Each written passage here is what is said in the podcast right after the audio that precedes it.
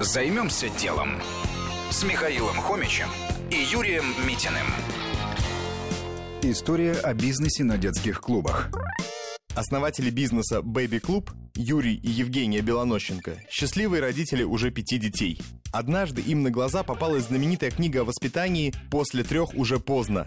Необычные факты раннего развития детей так заинтересовали супругов, что они решили открыть свой детский клуб в родной Самаре.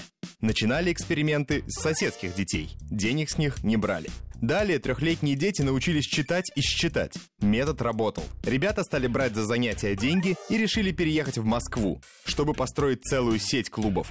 Суть идеи компании в том, что ребенка можно развивать чуть ли не с рождения. Задания развивают все виды интеллекта и даются в игровой форме. Длится такое занятие от 2 до 5 минут. Сейчас за развитие ребенка по специальным методикам придется заплатить около 8 тысяч рублей, и это в Москве. В регионах около 5 тысяч. Конечно, особое внимание приходится уделять специалистам. Фактически сначала надо обучить их самих. На это уходит несколько месяцев. Что было дальше? А дальше бизнес решили развивать по франчайзинговой модели. Каждый может открыть такой клуб у себя в городе. Цена на лицензию начинается от 500 тысяч рублей. Взамен компания дает технологию ведения бизнеса. Один только регламент работы клуба состоит из более чем 300 пунктов. По словам основателей, инвестиции возвращаются за 2-3 года. Сейчас по всей России открыто более 200 клубов. Суммарный оборот превышает полмиллиарда рублей.